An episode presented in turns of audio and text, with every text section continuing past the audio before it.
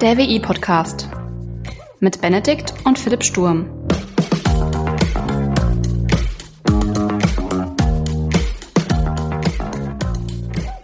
Herzlich willkommen zur 35. Folge des WI-Podcasts. Diesmal darf ich die Einleitung machen und ich begrüße dich, Benedikt Sturm, sehr herzlich zu dieser Folge. Schön, dass du da bist. Hallo Philipp, ja schön, dass ich hier sein darf.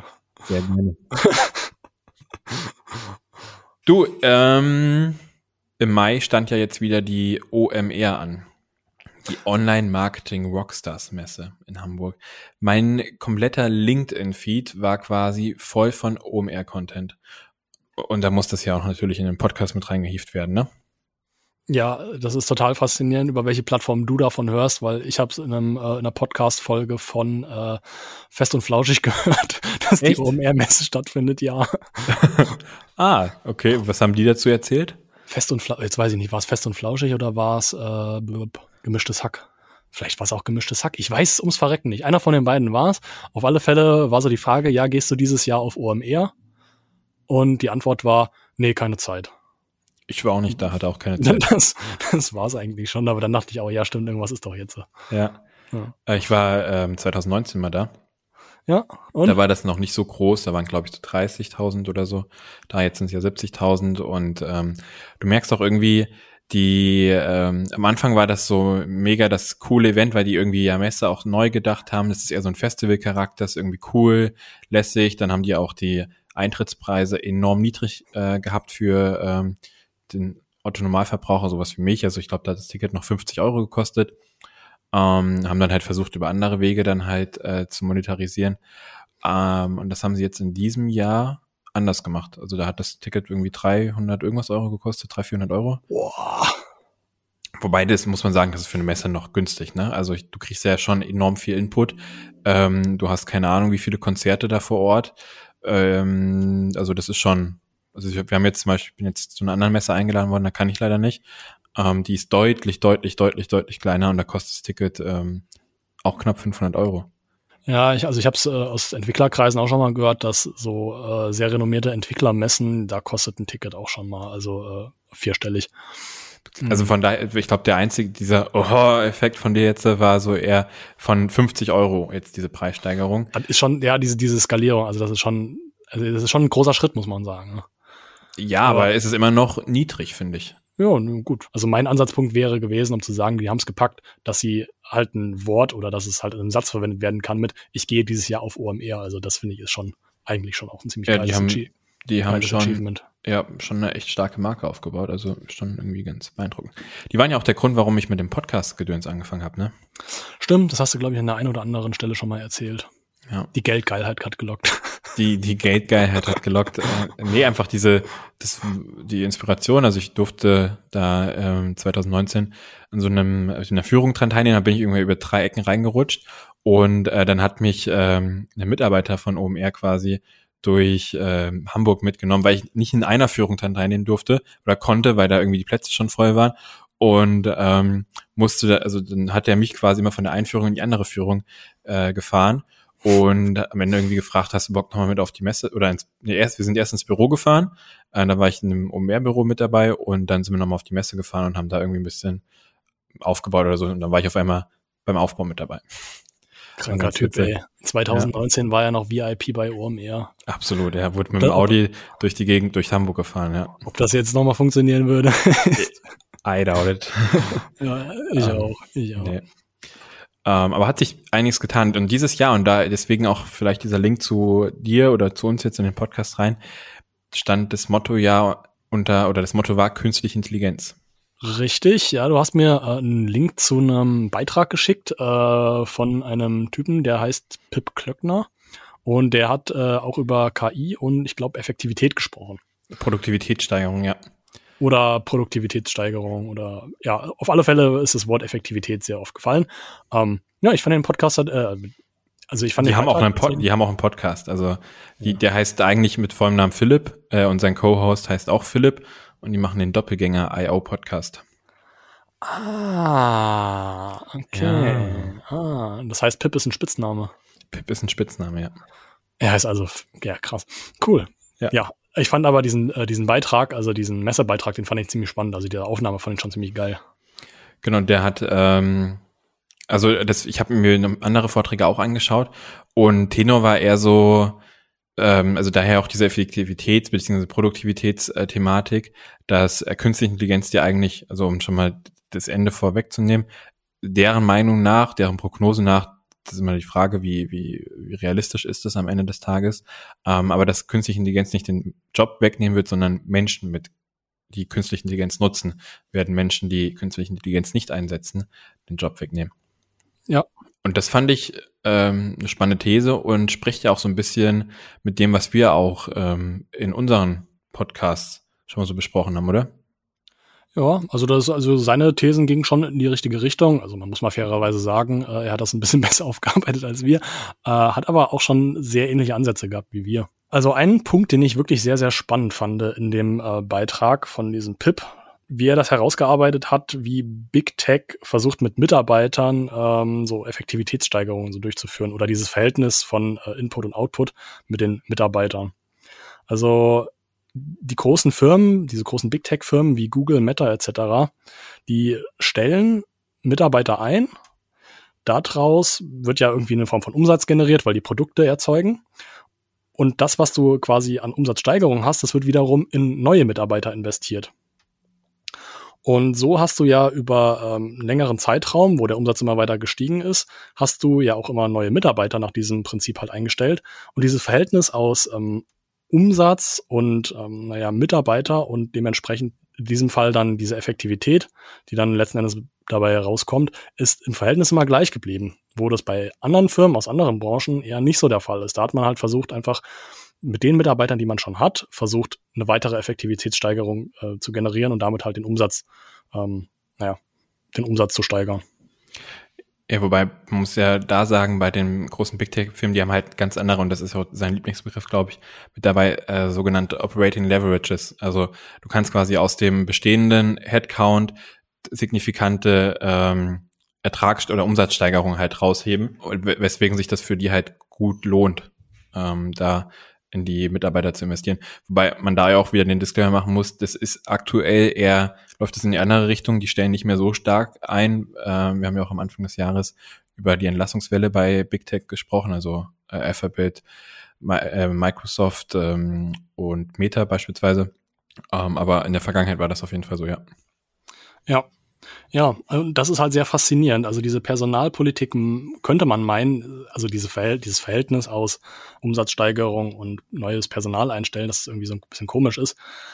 Es ist aber letzten Endes dann doch echt eine ziemlich krass geniale Geschichte, weil die ja wirklich so einen krassen Umsatz haben und das dann so eine kleine Produktivitätssteigerung. Du hast wirklich diesen einen Mitarbeiter, der hat diese eine gute Idee, die echt ganz gut funktioniert, die irgendwie, keine Ahnung, einfach den Umsatz um Zehntel von einem Prozent oder sowas halt ansteigen lässt. Und das ist da ja schon ordentlich was, ja. Und was dann halt trotzdem letzten Endes dann einfach an Umsatzsteigerungen rauskommt, ja. das ist ja, das ist krank. Das muss man sich dann ja auch mal wieder vor Augen führen. Ja. Und da schließt sich dann wieder so ein bisschen der Kreis, weil, boah, wenn du irgendwie, keine Ahnung, 300 Milliarden Umsatz im Jahr oder sowas machst und hast dann halt eine Umsatzsteigerung von 0,1 hm, Prozent oder sowas, dann hast du ja letzten Endes immer noch eine Umsatzsteigerung von, in absoluten Zahlen, 300 Millionen. Und das ist ja schon einfach eine ganze Menge. Ja. Also davon Absolut. könnten du, ich und noch ein paar andere echt verdammt gut leben. Ja, auf jeden Fall ein gutes Essen, äh, Mittagessen wäre dabei. ja. Der gute Döner für über 10 Euro wäre drin, ja. Aber das, da siehst mal, was so Skaleneffekte einfach, also auch eine gewisse Größe, ne, was das einfach für einen Einfluss hat und wie, äh, wie unterschiedlich das dann da, da läuft, ne? Ja, und das ist schon, schon sehr, sehr faszinierend. Ja. Ähm, aber eine andere These, ähm, die ich wiederum äh, recht spannend war, und da würde mich mal deine Informatik-Perspektive ähm, interessieren. Also aus Marketing- und Vertriebsperspektive würde ich die jetzt mal so unter, ähm, unterschreiben, dass quasi künstliche Intelligenz der Booster, also auch Produktivitätsbooster sein wird, schlechthin. Also wir hatten ja schon mal drüber gesprochen, dass KI vor allem auch diese, diese Arbeitnehmerlosigkeit ähm, in Deutschland also beseitigen kann oder da irgendwie Abhilfe leisten kann, weil du ja einfach mit bestehendem Personal deutlich produktiver, deutlich effizienter ähm, meinetwegen auch effektiver arbeiten kannst, weil es Information, also schnell Informationen aufbereitet, unterstützt, du irgendwie mal schnell Prototypen machen kannst, ohne jetzt groß irgendwie ähm, auf andere Leute anzuweisen. Also du hast einfach einen Toolkasten, der, der dir enorm viel weiterhilft. Zumindest so aus meiner Fachperspektive. also ich nutze äh, ChatGPT beispielsweise auch recht regelmäßig, einfach mal um einen schnellen Überblick zu schaffen, äh, schnell was zusammenzufassen und äh, einen Einstieg in ein Thema zu bekommen. Und dann weiß, also da spare ich mir schon mal irgendwie bestimmt äh, eine halbe Stunde oder sowas Vorlaufzeit ähm, mit einem einfachen Prompt. Wie ist es denn bei dir in Marketing, äh, bei dir in Informatik? Ist da ChatGPT auch eine, also auch eher eine Unterstützung? Also bringt dir das was? Also auch wenn du jetzt irgendwie, keine Ahnung, du hast eine Problemstellung und sollst jetzt irgendwie eine Weiterentwicklung in irgendeinem Quellcode oder sowas halt machen. Hilft dir der ChatGPT weiter oder ist es eher so, hm, nee? Ähm, ein ganz eindeutiges Jein. Also äh, ich muss mal anders aufrollen. Also ich war jetzt gestern Abend einkaufen und zwei ähm, Männer im mittleren Alter haben sich so ein bisschen über die IT-Branche unterhalten und es ging so ein bisschen um ChatGPT. Der Grund, warum ich sehr lange in der Schlange stand, war halt, weil jemand sehr, sehr äh, viel Kleingeld halt aus dem Portemonnaie rauskramen musste. Egal. Auf alle Fälle, äh, ich konnte den beiden äh, gewollt oder ungewollt zuhören und sie haben sich darüber unterhalten, dass ChatGPT ja sehr gut programmieren kann und dass deswegen jetzt so Entwicklerjobs in der IT gefährdet sind und dass ja da jetzt so eine neue Welle so reinkommen wird. Und ja, also kurz zusammengefasst, so Entwicklerjobs, die werden zukünftig wegfallen. Und da muss ich ganz ehrlich sagen, nee, glaube ich ehrlich gesagt nicht. Ja. Ich glaube einfach, äh, die Entwickler, die werden sich durchsetzen, die halt zusammen mit ChatGPT echt geilen Scheiß machen können. Also die quasi ChatGPT als Tool nutzen, als Erweiterung, als Ergänzung. Die werden es packen. Die Leute, die, ähm, naja, mit ChatGPT versuchen wirklich zu programmieren und sagen, okay, ChatGPT, das ist im Prinzip mein Skillset, ja, die werden es eher nicht packen. Und der Grund ist wirklich eigentlich relativ einfach, weil du halt als Entwickler immer noch wissen musst, was ist denn die Technologie, die du halt, äh, naja, bauen möchtest, also was möchtest du entwickeln. Und ChatGPT ist so eine Art Unterstützung, hilft dir dabei, bestimmte Funktionen zu implementieren, eine bestimmte Anwendungslogik, hilft dir bei der Verwendung von bestimmten Frameworks beispielsweise, die für dich neu sind. Und mit diesen, ähm, ja, mit dieser Unterstützung kannst du halt viel, viel geileren Scheiß machen. Also kannst dich quasi eher darauf konzentrieren, guten Code zu schreiben, der letzten Endes eine geile Funktion implementiert und muss sich weniger mit so Sachen rumschlagen wie mit, ja, okay, jetzt habe ich dieses neue Framework, jetzt muss ich mich erstmal in die Dokumentation einlesen. Hm, okay, jetzt irgendwie habe ich eine Funktion geschrieben, die scheint nicht so richtig zu funktionieren. Jetzt weiß ich nicht, ist das ein Fehler, der bei mir liegt oder weil ich das Framework noch nicht verstanden habe. Dann gibst du das relativ schnell bei ChatGPT rein, lässt dir einmal ganz kurz erklären, was da abgeht. Und dann hast du das Problem auch meistens schon etwas schneller detektiert. Also du kannst mit ChatGPT echt gut unterstützen und ich sage ganz ehrlich, so für private Programmierung ähm, nutze ich es gerade sehr viel, weil es gerade sehr unter gut unterstützt. Aber ich glaube, wenn du dich in der Entwicklung voll und ganz auf ChatGPT verlässt, dann bist du, bist du verloren. Ja, glaube ich auch. Also ich glaube auch die Mischung macht's. Also äh, nicht das eine und nicht das andere alleine, sondern äh, der Mix daraus. Und der ja. Umgang damit, das ist, glaube ich, das deutlich, ähm, der deutlich größere Hebel. Also es ist deine, also aus der Informatikperspektive, deine Wahrnehmung ähm, ähnlich wie die aus, die meiner aus dem Bereich Marketing, Vertrieb. Ja, definitiv, definitiv. Also ich habe jetzt neulich mit einem neuen äh, GUI-Framework für C-Sharp äh, angefangen zu programmieren, äh, weil man das in Linux relativ geil verwenden kann. Das nennt sich Avalonia. Und ich muss ganz ehrlich sagen, innerhalb von zwei Tagen mit ChatGPT zusammen habe ich eine echt geile Anwendung zusammenkleistern können. Das, das hat schon Spaß gemacht. Geil, Weil ich ja. konnte mich dann halt äh, deutlich besser auf den Teil konzentrieren, der mir Spaß macht, nämlich ja. diese Anwendungslogik implementieren. Und das, was ich halt nur gebraucht habe, ist halt eine grafische Benutzeroberfläche, die halt diese Anwendungslogik halt irgendwie anzeigt. Und das ging dann halt wirklich in, ja, in einem Fingersnip. Sehr cool. Ja, hat schon echt Bock gemacht. Ja. Und ich glaube, da schließt sich auch so ein bisschen wieder dieser Kreis, also dieser Konsens. Also du hast ja den Spoiler vom Anfang ja schon ähm, so mitgegeben, dass äh, KI, also ja auch auf der Messe, also auf der OMR-Messe, ja so äh, gelabelt wurde als Unterstützung, als Hebel, um naja einfach eine Steigerung in Produktivität, Umsatz etc. Äh, zu gewährleisten. Und ja, das ist ja auch quasi der Konsens, den äh, ja ich jetzt auch so unterschreiben würde.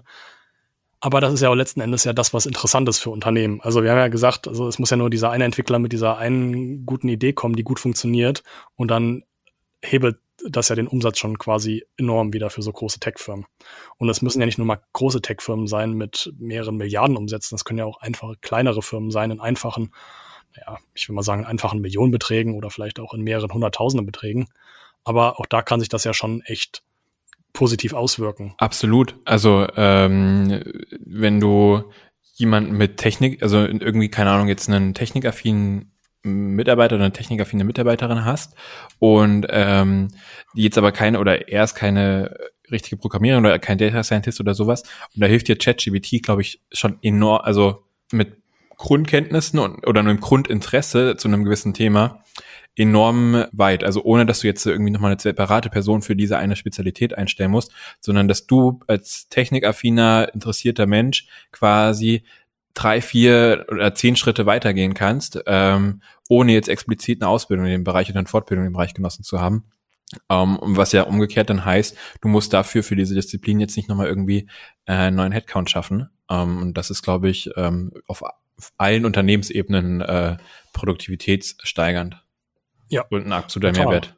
Also. Und jetzt gehen wir mal davon aus, du sagst dann, okay, du willst ein bisschen Geld in die Hand nehmen und willst halt jemanden einstellen, der halt ein bisschen größeres IT-Skillset hat, soll aber gleich mehrere IT-Funktionen übernehmen. Keine Ahnung, was fällt mir ein? Irgendwie so eine Art Systemadministrator und dann auch irgendeiner, der halt irgendwie sich ein bisschen mit SAP-Programmierung auskennt, um das ERP-System mal zu pflegen. Ähm, so, und der sagt, ja gut, kann ich alles so ein bisschen, ähm, aber er ist halt auch nur eine Person. Und wenn er dann irgendwas im Bereich SAP-Programmierung machen soll, ja, geht das, glaube ich, deutlich einfacher und entspannter, wenn du dann ein bisschen Unterstützung zur Hand hast, im Form von beispielsweise ChatGPT. Und dann kann er sich wieder auf den Teil konzentrieren, den er halt eigentlich machen möchte. So. Ja. Dann kannst ja. du ja auch diese, diese Ressource, diese eine Personalressource da, kannst du ja echt gut nutzen dann. Absolut. Also, ähm, ja, würde ich so äh, unterschreiben und ich sehe dem oder stehe dem äh, auch ziemlich positiv gegenüber. Also es hilft ja schon aktuell in der aktuellen Zeit, deswegen warum da irgendwie jetzt äh, ähm, den Teufel an die Wand malen.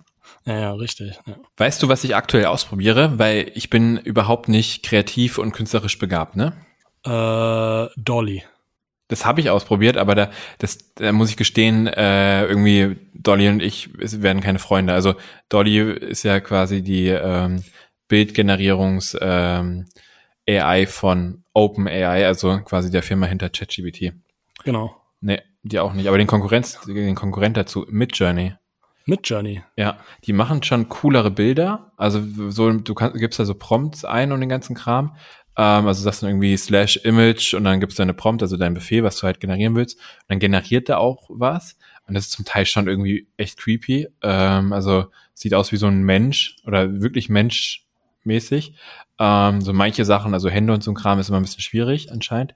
Ähm, aber was da in kurzer Zeit so generiert werden kann, ähm, wir hatten ja schon mal über den Papst gesprochen, in Downjacke, ähm, das ist schon echt verrückt. Ja. ja. So, und jetzt brauchen wir quasi keinen Designer zum Einstellen. Ja. Ja, ja schon echt schon ziemlich, äh, ziemlich cool. Absolut. Judy, Mach's gut, Benedikt. Wir hören uns übernächste Woche wieder. Ja, alles klar. Bis zum nächsten Mal.